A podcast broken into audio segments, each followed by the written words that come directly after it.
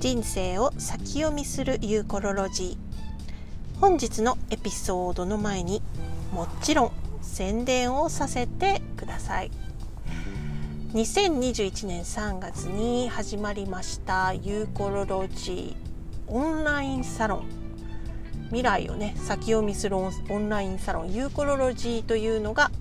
えー、始まっております。まだねサイトも見てないという方はぜひぜひ、えー、ユーコロロジーのオンラインサロンの方へウェルカム、えー、月額2200円で、えー、4つから5つのワークショップおよびグループ鑑定などの講座というのがフリーアクセスになります。アーカイブで動画これまでの講座の動画も録画されたものが見れますしそして何より毎月のグループ鑑定。そしていきなり行われるゲリラ鑑定なども月に1回から2回行っております。そしてですねこれまでずっと2020年からやっていたお話会。そして2021年に願望実現のお話会ですね。引き寄せの話をメインにしたお話会を月に1回やっております。それもオンラインサロン内で行っていくことになっています。それに加えクリスタルの会。私と、まあ、私がメインでお話はさせていただきますがゲストの方を呼んでクリスタルや宝石鉱物に関するお話をするクリスタルの会。そして植物の会というのもございます。植物の会は、えー、園芸コーナーでですね十何年以上も、えー、働いてこられた経験のある植物のアドバイザーさん山田美沙先生をお迎えして植物のあれやこれやについて質問にお答えいただいたりそれからディスカッションを行ったり、えー、していきたいと思っております。観葉植物野菜、えー、ね、庭で育てる草花、えー、お野菜果物なんかいろいろな植物に関することをみんなで学んでいきたいと思っております。それは、え毎月第4水曜日に行われます植物の会。そしてもう一つ、えー、もう二つですね、ヨガ部というのも立ち上がっています。月に1回、ヨガに関連すること、ヨガ、アーユルベーダ、瞑想、それからヨガ哲学に関する、ヨガに関することをトピックに、えー、月に1回お話ししていくというワークショップです。私が、えー、ファシリテーターとしてヨガの先生それから瞑想の先生アイルベーダのプラクティショナーさん。そういった方々ヨガに関するあれこれに関わっている人たちを呼びしてヨガの話をしたり瞑想したりしたいと思っています。そして エコライフスタイルの会というのもあります。これは私が住んでいるバイロンベイの、えー、名物のねお友達であったりえー、バイロン・ベイのライフスタイルについてご紹介をさせていただいたりはたまたサーフカルチャービーチカルチャーといった、えー、こうねライフスタイルっていうのをこう中心に人生を楽しく豊かに生きている方々のお話を聞いたりする回です。そして新月の回。満月の会ということでせっかくね先生術師として活動しておりますので月に関してのことも私お話ししたいなというふうに、えー、思っております。毎月1回新月毎月1回満月。その日に45分間のお話月に関するお話と瞑想というのを行っております。そういう感じで、えー、内容盛りだくさんなんですけれども月額2200円でこれらの、え、植物の会クリスタルの会エコライフスタイルの会願望実現のお話会ゲリラ鑑定グループ鑑定全部が受けられるというお得な会になっていますのでぜひオンラインサロンユーコロロジーへご登録いただければ幸いです。ということで本日のエピソードへどうぞ。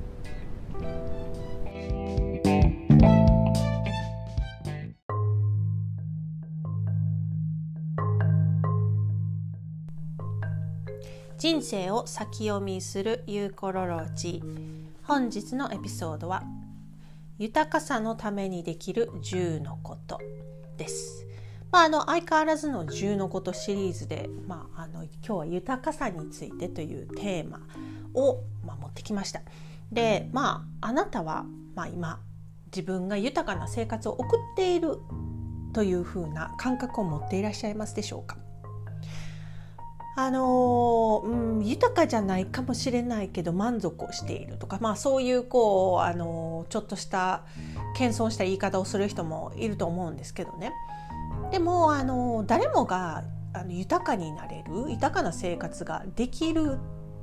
と私は思ってます。で、まあ、それはこう考え方の違いだったりとか、まあ、経済的に豊かかどうかということにはあまり関わりなくこう心豊かに過ごすということは誰にでもできることなんではないかなと思ってます。そこに心の豊かさっていうのが先に来れば経済的な豊かさもちょっとずつついてくるというような感覚を私は持っています。実際私もそんなにお金とか経済的に豊かではなかった時にそれでも心が豊かになるようなことに関しては投資をするというようなことをしていましたら、まあ、なぜかこうそれ以外のことがついてきたような感じが独身の時はあのありましたね。なのでこう心の豊かさだけにかかわらず、まあ、人生の豊かさのためにできる10のことというふうに、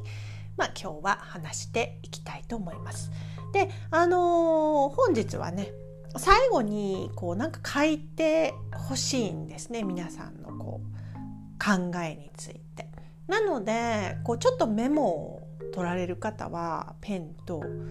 こうあの紙を用意していただいてまああの今運転中とかメモが取れないっていう人はまたこう戻って紙とペンを持つっていうところで、まあ、聞ける環境があればもう一度聞いてみてください。はい、では行きましょう。はいまあ、あの豊かさのためにできるということなので、まあ、いろんなこう概念があると思います豊かさのね。でこう豊かさに関してのまあこう私の定義から生まれたみたいな感じのこのできる10のことなので、まあ、参考程度に。で参考にしてあそれいいなやってみようと思われる方は是非、えー、日々の人生の,、まあ、あの例というか人生自ご自身の生活の中でたぜひ試してみられることをお勧めします。はい、まずナンバーワンもうこれは第一ですね。豊かさといえばこう地球に住んでいる限りは自然と関わりがあります。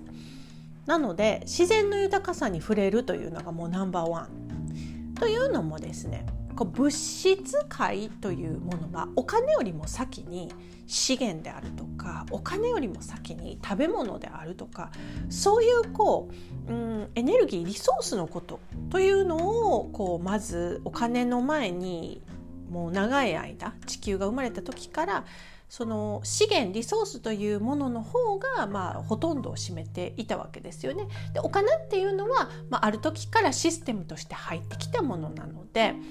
お金の豊かさというのが豊かさではないということに気づいていただくためにもぜひ気づいていただくためにも自然の豊かさにまず触れるということが大きなナンバーワンです。で街にいたらそんな自然の豊かさなんて触れられないわって思う人いると思うんですけれども1ヶ月に1回多分大都市に住んでいても2時間かければ何かこう川であるとか森であるとかそういったところに行くことあると思うんですね。で、まあ、最悪ですけれども例えば東京に住んでいる方であればえーと明治神宮でしたっけ？なんかこう御苑みたいなところってありませんかね？都内の中でね。でそのこうそういう公園とかの緑にあふれているところというのに行くということがいいと思います。例えば京都であれば京都御所という場所があってでその中は結構うっそうとした森でやっぱエネルギースポットなんで木なんかもすごくこうあのダイナミックで大きいものが多いんですね。で、まあ、それだけじゃなくて川に、まあ、足を川川の水に足を浸しに行くとかそういうまあ自然のねちょっとした豊かさというのに触れてみましょう。もうこれは大前提のナンバーワン。はい、次ナンバーツー。不必要なものをリサイクルショップに持っていくこれいかがでしょうか？なんかこうあのあげるいただくにはあげるということをするのが私はいいと思っています。わかりますか？なんかこう手放さなかったらこうスペースができて入ってこなかったりするんですよね。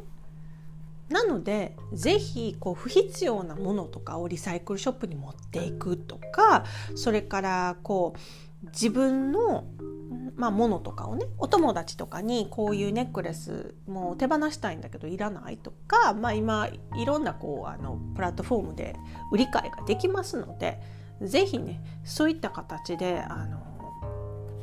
不必要なものというのを処分する。でゴミで何でもかんでもゴミに捨てればいいっていうものじゃないので、まあ、リサイクルできるものはリサイクルショップに持っていくということをあのするといいと私は思います。はい、で、えー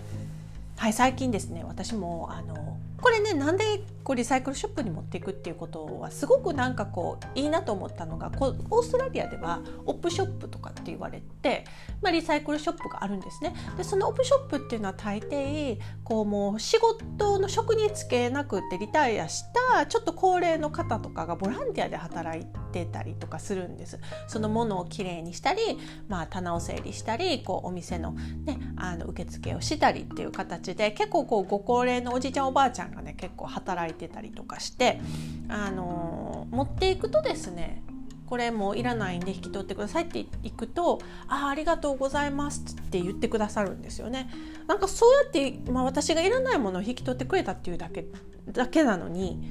だけではなくって「ありがとう」持ってきてくれてありがとうってすっごい言われたりするんですでもそれだけで十分なんかええことしたなみたいな豊かやなっていう感じがすごく、まあ、私はしてます。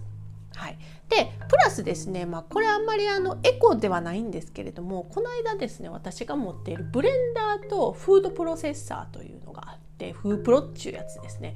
で結構フープロって台所のあの場所取るんですよね。皆さん知ってると思うけど。でこうブレンダーあのジューサーのあのこのジャグですね。あれがこうフープロとこうアタッチメントを変えて使えると。でそれに対するブレードっていうか刃刃その中に入れる刃が違う。だから何種類の刃と何種類かある刃とそれからブレンダーのジャグとそれからフープロのまあ入れ物みたいな感じとあと機械の本体ね。でそういうのがあの結構場所を取ってたんですよ。ねまあまあ活用してたんですけれどもフープロもあのジューサーミキサーも。ただなんかこう熱いスープとかを入れたりとかするのでひびが入るようになってしまってそのジューサーのジャグに。でそのジューサーのジャグにひびが入ったっていうことでやっぱり使えへんなってなったんですよね。でフープロはこのままで使えるからこのままにしておこうかな。でもジューサーだけ買ってもなとかなんかいろいろこう思い始めまして。でジャグをねあの新しいジャグだけをパーツとして買えないかなと思って調べてみたんですけどどこも取り扱いがない。お店に聞いてもどこも取り扱ってない。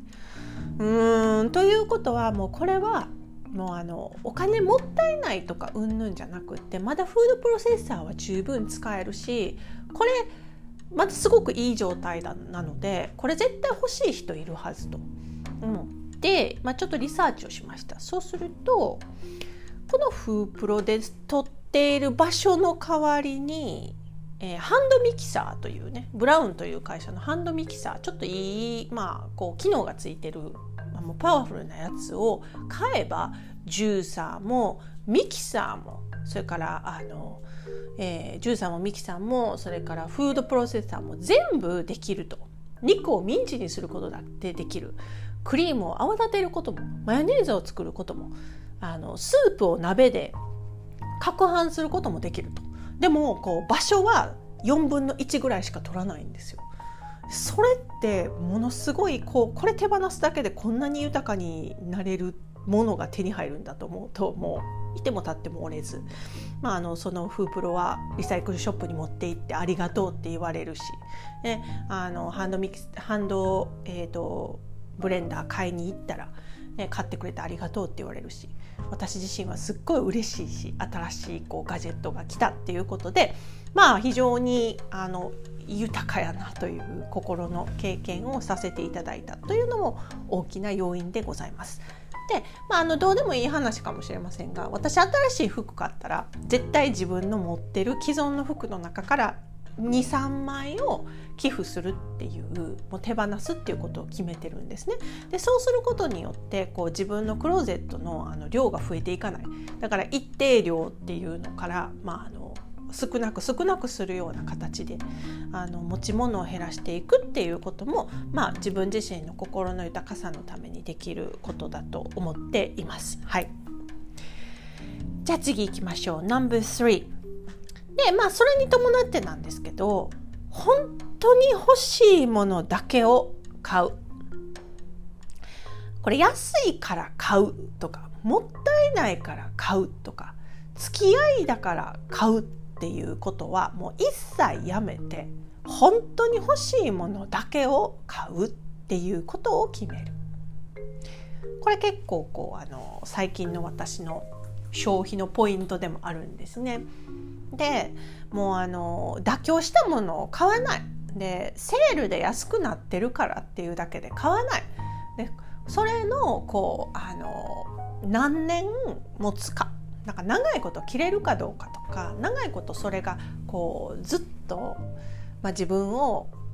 まあ、ときめかせてくれるかいわゆるこんまり風に言うとこうときめくかどうかっていうやつなんですけれども本当に何でもかんでも欲しいものだけを買うっていうことをしていればなんか他のものを買ったりとかいろんなものを増やしていくっていうことはなくなっていくと思うんですね。でやっぱり食器とかでもですね私あの安くてこう中途半端なものを買い揃えてしまったりすることがあるんですよ例えば。ね、IKEA みたいなところのこう食器のセットとかそういうこう割と別に気に入っても気に入ってなくなくてもどっちでもみたいな感じのやつを買うとですね結局飽きてしまったりする。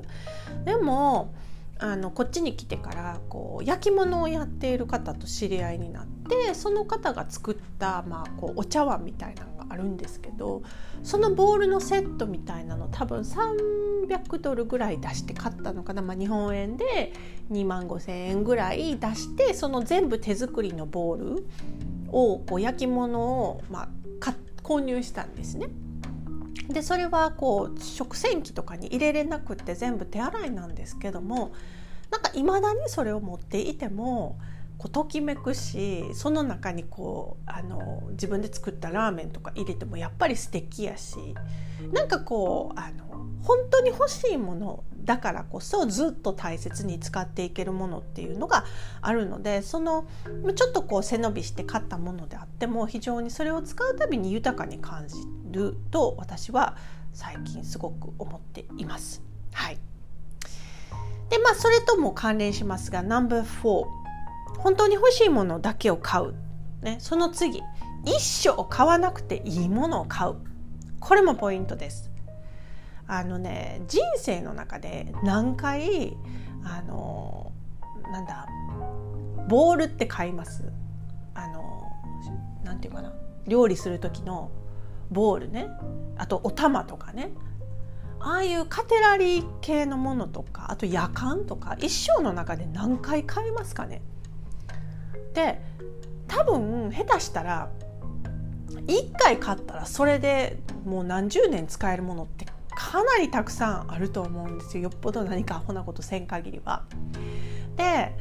あの私はヨガマットをいつから持ってんのかな？2008年から持っているヨガマットというのがありましていまだに健在いまだに使うし多分これからまだ10年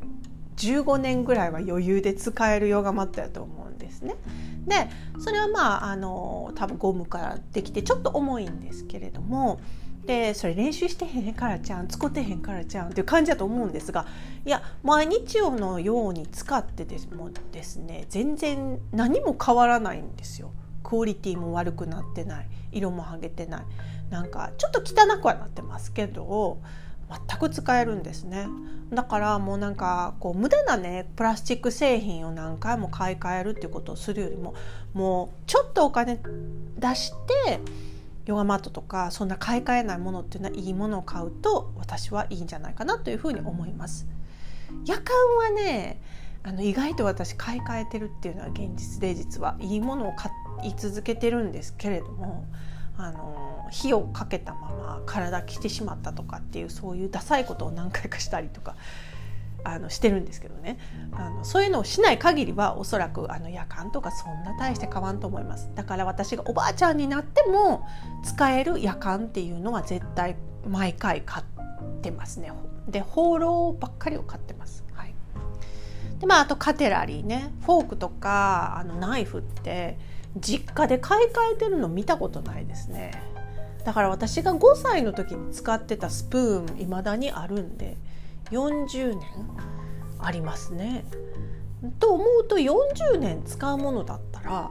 ちょっといいセット買うてもええんちゃうかみたいななんかそういう感じはいたします。はい、あとまあ鍋とかね、まあ、テフロンなんてねあの体に悪いの代表みたいなもんってよく言いますけれどもだからテフロンのねあのフライパン使ってたはる人は本当にちょっとあのリサーチしてみてください。体にものすごい悪いものを摂取していると言われています。その代わりあの昔ながらの鉄のねあの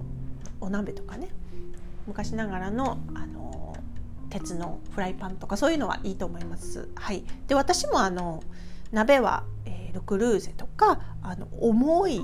重くて手首痛くなりますけれどもやっぱりあの重い鉄のものがカスタインと言われるあの製品のものというのを使ってます。で私あのオーストラリアに来る時に母親がなんか鍋持っていく鍋ではなくてあのあれだフライパン持っていくかって言われてそのフライパンがあの鉄のフライパンなんですね。で彼女がもう30年あの肉をあのステーキ焼いたりとかハンバーグ作ってくれたりとかムニエル作ったりとかずっとしてきたフライパンでも最近お母さんにはちょっと手首に重くってって言ってあの言うのであじゃあそれ私が譲り受けますわって言って母が長いこと使ってきたあのフライパンを私も鉄のフライパンを使ってます。そうやってねこう大切にこう使えるものっていうのはずっと使えていける。だから一生買わなくていいものを買ってそしてまた自分の子供にもこんなものがあるよってずっと私も使ってきたから使ってごらんって言えるようなまああのもの代々使っていけるようなものに投資をするというのはいかがでしょうか。非常にねあの代々使っていける鍋とか代々使っていける夜間っていうのは非常に豊かな感じがいたします。はい。えー、で次 No.5 まあこれもあの買うとか購入するということつながりではあるんですが1週間のうちでですね値段を見ないで買い物しない日っていうのを作るっていうのはいかがでしょうか。はいまあ、あの私結構値段見てないことも多く、まあ、あの出して損したなみたいな感覚っていうのがあんまりないことが多いんですけれどもあんまりこう安いものにこだわるっていうことはしましてないですね。であのあんまり安さとか値切るとかなんかこうそういうのにこだわってしまうと何か私は心がすごく窮屈になる感じがするのであまりあのそういうこう値段コンシャスには生きていません。なんかそこは経済関連ないからゆこさんセンスがないんじゃないの？っていう人もいるかもしれません。はい、でもあの値段でなんか縛られるっていうことがストレスになるので私は値段で買い物しないっていう日をあの作っています。で、まあ、例えばねこうカフェに入るとかレストランに入るランチで入るなんかみぞれハンバーグステーキは一番高いけどちょっと食べたいねんけど一番高いからやっぱり普通のえー、お昼の定食 A にしとこうかなみたいな経験ってみんなありません？あとコンビニのこのプリンすごい美味しそうでいっぱいなんかプリンアラモードとかって言ってるけど250円もする。やっぱり普通のプッチンプリンでいいかなとか思った経験ってありません？ね。あうなぎ美味しそうって思ったけどやっぱり980円もうなぎのパックには出せへんからやっぱり350の50円の、まあ、魚介類にしとこうかなとかなんかそういう妥協っていうのをね多分日々みんな毎日してると思うんですよ。でそういうの関係なくもう1日だけでいいんですもう1週間に1日が難しかったら1ヶ月に1日でもいいと思うんですよ。3ヶ月に1回でもいいから今日は絶対値段で買い物せえへんぞみたいなそういう買い物の日を作ると非常に面白いです。結局自分が使った値段とそんなに変わらない値段の買い物ができるんですよね結局は2割増しぐらいであちょっといつもより使ったのかなみたいな感じがするんですけど結局そこで本当に欲しいものだけを買うと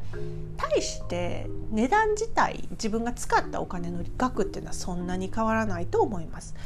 だから経済的にですねもうその値段に縛られるっていうのをやめた方がいいです。そうじゃなかったらもうあのご自身がね値段に縛られてしまうんですよね。例えば自分が働くってなった時も値切られてしまうんですね。あなたこういうことができる。じゃあ時給は1200円じゃなくて800円ねみたいな風になるんで自分自身はこう値段で買い物をしない。という概念というのをこう少しずつ使っていくといいと思います。私はあの人がねこういろいろ時間をかけたものに関してあそれが高いとかっていう人いるんですけど自分で作ったことの経験がない人こそあそれ高いわとかって言って自分のなんか払う概念みたいなのでこういろんなことを判断するんですよね。手作りのものが高いのは当然ですそこに時間とそれを考えて用意したお金分のエネルギー量が入ってるので普通のねスーパーで売ってる既存の会社が作ったものより高いのは当然です。ね、で例えばねこう私も知り合いでこうあのキムチを手作りで作って売っているっていう人とかいるんですね。でそういうこう手作りで作っているという方のキムチとこうスーパーで買えるからっていうキムチと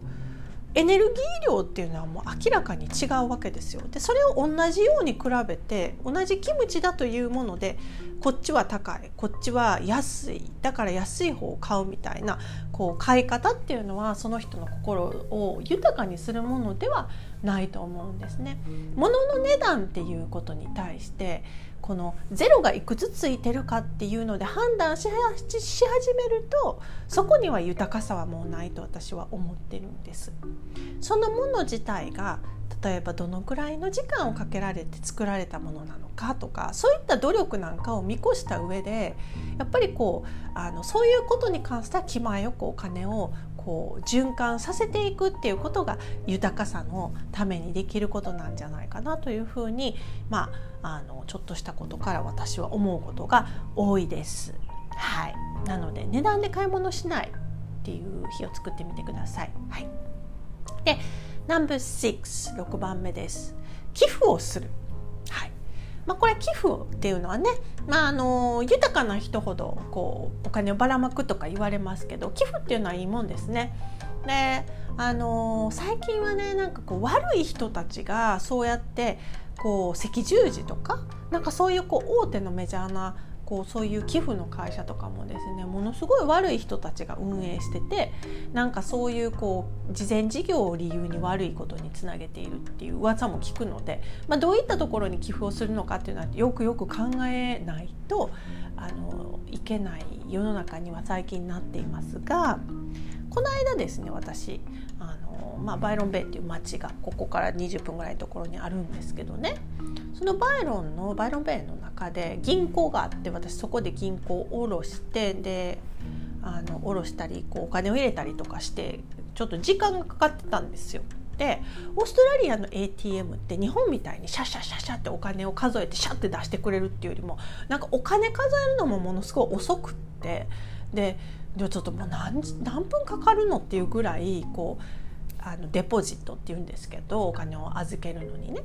でマシーンにお金を入れてお金を数えるんですけどこのお札は何か不具合があって受け取れませんって言っていちいち帰ってきたりとか診察やのにそういったことが結構あったりするんですね。でそこでま5分ぐらい立ち往生してって。でその横になあのなんか座っていわゆる昔でいう「古事記」と言われる方。まあ、ホームレスのような風貌をした方が、まあ、お金をくださいって言ってこうプラカードなんかのドネーションみたいな感じであの持ってはって。で道に座ってたんですね。別に汚い格好とかをされてる方ではないし別にそんなになんかこうあの歯が上として1本だけあるようなアル中のおっちゃんみたいな感じでもなかったしまあ普通に座ってお金をまあ寄付くださいって言ってる人だったんですね。でまあじーってなんかこう視線は感じながらも ATM でお金出したり、ね、入れたりしてるんで、まあ、ちょっと視線は感じながらも、まあ、あのその作業したんですけど私、まあ、その時にね、えっと、10万円ぐらいを引き出してある銀行から引き出してそってもう一個の銀行に入れてたんですけれどももしかするとこの男性はなんかコロナの一件で何か仕事とかをこう失ったりこう家っていうのも追い出されたりなんかものすごく経済的にこう不備な感じの状況にある方なのかなというふうに少し思いましてで、まあ、それがね例えばこう座ってお金くださいって言ってるだけの仕事みたいな人かもしれないしまあ、いい人なのか悪い人なのかもよく分かりません。ただもしかするとこの私がこう20ドル渡したんですけどね。この2,000円程度のものを渡すだけでこの人は今日なんかちょちょっとビールを飲んでちょっと今日はあのいい夜だったなっていう経験がもしかしたらこの人できるかもしれへんしまあビビたるもんですけど、まあ、20ドルちょっとこうなんか私は美味しいもの食べたと思って20ドルこの人に渡そうと思って渡しました。でそのおじさんはおじさんってお兄さんおじさん私より多分10個上ぐらいかなその人はなんかこうあの アジア人の、ね、中年のお姉さんがなんか札を差し出してきたっていうだけでちょっとなんかこうビビってましたけどビクみたいな感じで。でもなんかこうあ「ありがとう」って言って言ってくれはってでも私はそこを去ったんですけどすぐあのなんかこう勝手なねすごい私のエゴですよこのおっちゃんがなんかこうこれで美味しいものを変えて食べたとか食べたとかあの美味しいビールが飲めたとかっていう経験ができたらすっごい嬉しいなって思ったんですよ。でそのそれだけによそのことだけによってですね私はすごく豊かになれたので気持ちがね何かいいことをしたっていうねすごいエゴが満たされたわけですそれってすっごく豊かな感覚がしたのでそのおっちゃんに私はまあ寄付させてくれてありがとうというか心を豊かにしてくれてありがとうっていう感じでした。はい、ちょっと熱い話でしたけど、はいまあ、寄付をしましょうもしね、あのー、こう手放す喜んでこう手放すお金を手放すことで喜んでお金っていうのは返ってくるというふうに言われますね。はい、ではナンバー77番目です。自分の思う小さな贅沢をまあ一つでも二つでもいいので日常にしてみましょう。例えばですねあの私はろうそくが好きなんですけれどもろうそくでもあの蜜ろうのろうそくがすごく好きです。蜜ろうのろうそくって昔こう大聖堂とかでですねこうあの昔から使われてきたろうそくで実は蜜ろうっていうのは非常に空気をき空気とかエネルギーをきれいにすると言われているんですね。でちょっとなんか甘いあの蜜の匂いがしたりして蜂蜜の匂いがするので私すごく好きなんですけれどもろうそくを灯すっていうことを、まあ、瞑想の時間であったり少し自分が仕事している時とか私自身は鑑定する時には必ずろうそくをオンラインであってもあの灯してることが多いんですね。なんかこう自分の中でなんか満たされるもんがあるんですよ。でそういうろうそくってまあある意味無駄っちゅったら無駄ですよね。もう光はあるし、ね、明るい電気はつくしだけど心を豊かにするためのこのろうそくなんですね。で1本ちょっと、まあ、1,000円程度しますけどそういった投資をすることによって私の心は満たされるので、まあ、そういった日常にしてます。だからろうそくを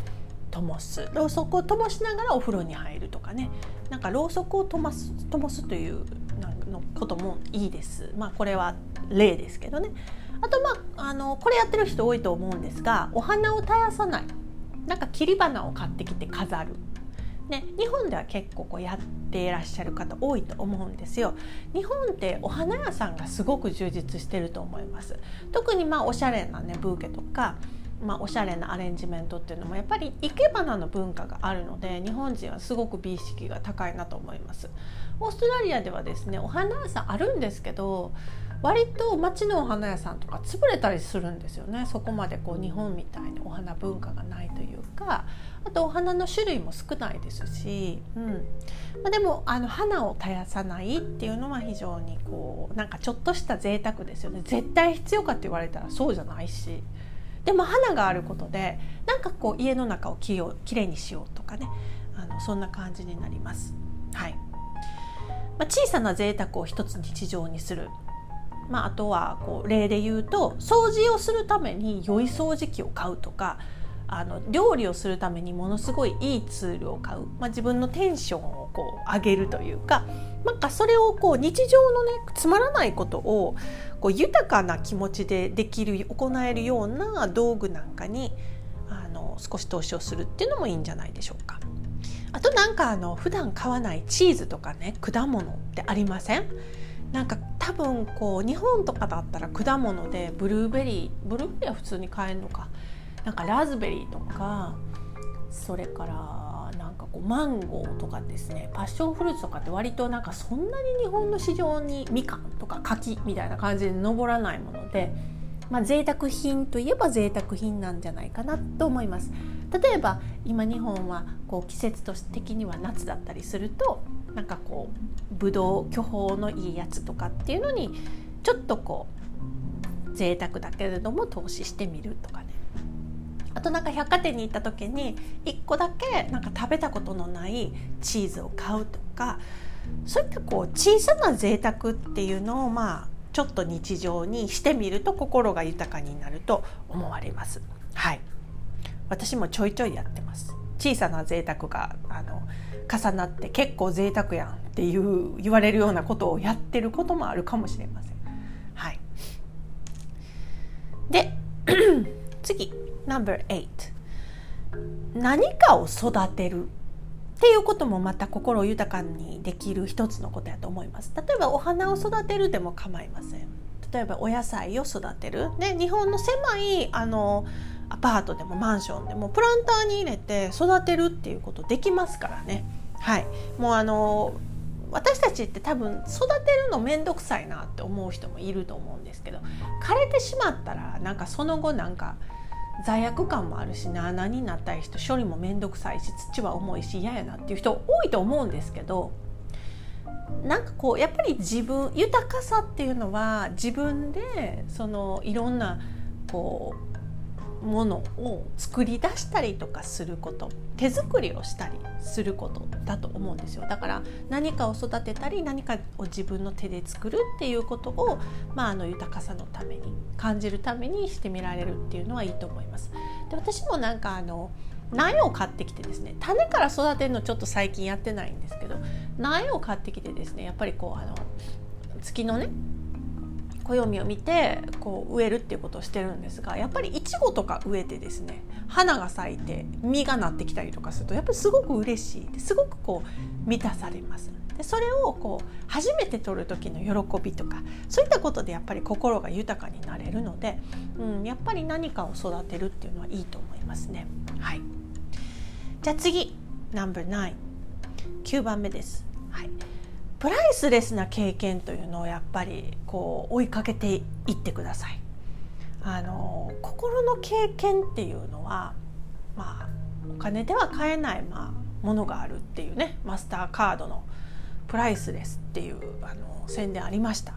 でそのプライスレスな経験っていうのはやっぱり私全てなんちゃうかなというふうに思うんですね。だから心の経験っていうのがやっぱりいいと思います。ね旅行とかね、ボランティアをするっていうのもまた心の経験ですよね。川へとか滝に行ったりとか自然の中でお金を払わなくともこうできる経験でいいと思います。なんか登山とかでもいいし、ね、あの京都っていう街の中では大文字っていうところとか結構あの気軽に登れたりするんですけどそれだけでなんかこうちょっとプライスレスな経験ができたりする。なんか日本はこう神社とかお寺とかっていうこうパワースポットのようなものを人工的に後付けで作ってくれてるところがすごく多いですよね。しかも、まあ、参拝料っていうのを取るところもありますが、まあ、おふお布施？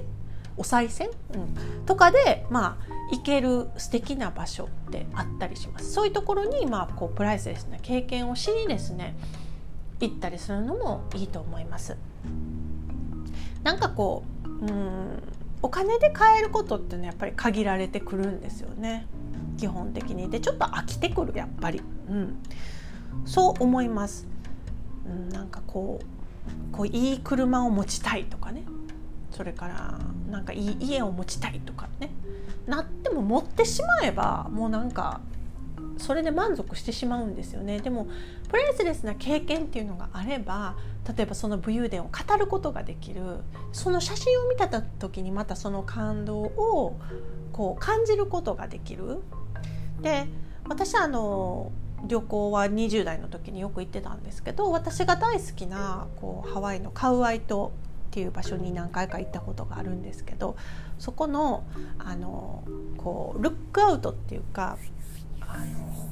こう山をずっと登っていくとずっと霧のところがあるんですよね。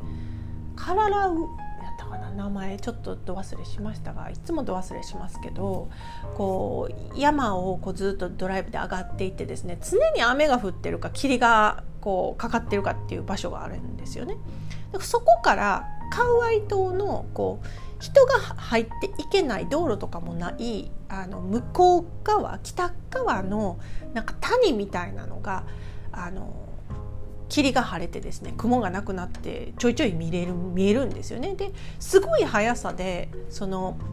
そこの天気が変わっていくんです。雨が降ってたり光が差してたり雲があったり黒くなってたり虹が出たりっていう感じで。で毎回行くとやっぱり虹が出てくるタイミングっていうのが何分かいるとあるんですけどでそこで撮った写真でそこでもう虹が出れば写真撮ります。でもそのこう美しい谷にこうかかる虹を見る感動なんかこう何かわからないけどその心がその何て言うのかな大地と一緒に一つになってああって思う感動する感覚っていうのをですね写真で見るともう一度また味わえるのでなんかそういうプライスレスな経験をしてそれを思い出せるツールっていうのはねこの21世紀には非常にたくさんありますからなんかそういう心の経験っていうのはすごく私を豊かにさせてくれたまあ、多くのことがそういったことかなというふうに思います。はい、お金で買えないものっていうのが一番私は価値があるんじゃないかと思っています。はい、えー、次ですね。はい、でこれは一番最後です。はい、いろいろ語りましたけど、まあ、一番最後南部10 10番目ですが、まあ、心の豊かさのためにできることで、まあ、私はすごく大切にしてるのがやっぱり瞑想メディテーションすることです。まあ、どういうメディテーションでも構いません。私の瞑想も一瞑想ご一緒にっていうエピソードで一緒にできるようにしてありますけれどもあのそういったものを聞きながら瞑想されてもいいしもう日々の中で別に20分座って瞑想しなくても椅子に座って5分の瞑想でもいいんですね。究極1分でもいいから自分の呼吸というのにこう意識 を向けるような時間とかですね。自分自身の内側っていうのを目を閉じて静かに内観する時間。こういったことってねやっぱり心の豊かさ、ね、経済的な豊かさ全部を受け取るために自分自身のこう内側というのにフォーカスするというのがやはり豊かさのためにできる10のことの10番目になるぐらい私は大事なことかなというふうに思ってます。はいということで1から10まで説明をしてみました豊かさのためにできる10のこと。まあ、あのおさらいしますと1ナンバー1自然の豊かさに触れる。ナンバー2不不必要なものをリサイクルショップに持っていく。自分の不必要なものを誰かに譲る。No.3 本当に欲しいものだけを買う。No.4 一生買わなくていいものを選んで買う。No.5 値段で買い物しない日を作る。No.6 寄付をする、ね、誰かに、まあ、贈与する寄付をする。No.7 自分の思う小さな贅沢を一つ。あるいは2つ。あるいは3つ。日常にする。No.8 何かを育てる。ね、植物というのを育ててみたり、まあ、動物とかでもいいと思うんですけどね。何かを育ててみましょう。No.9 プライスレスな経験をしましょう。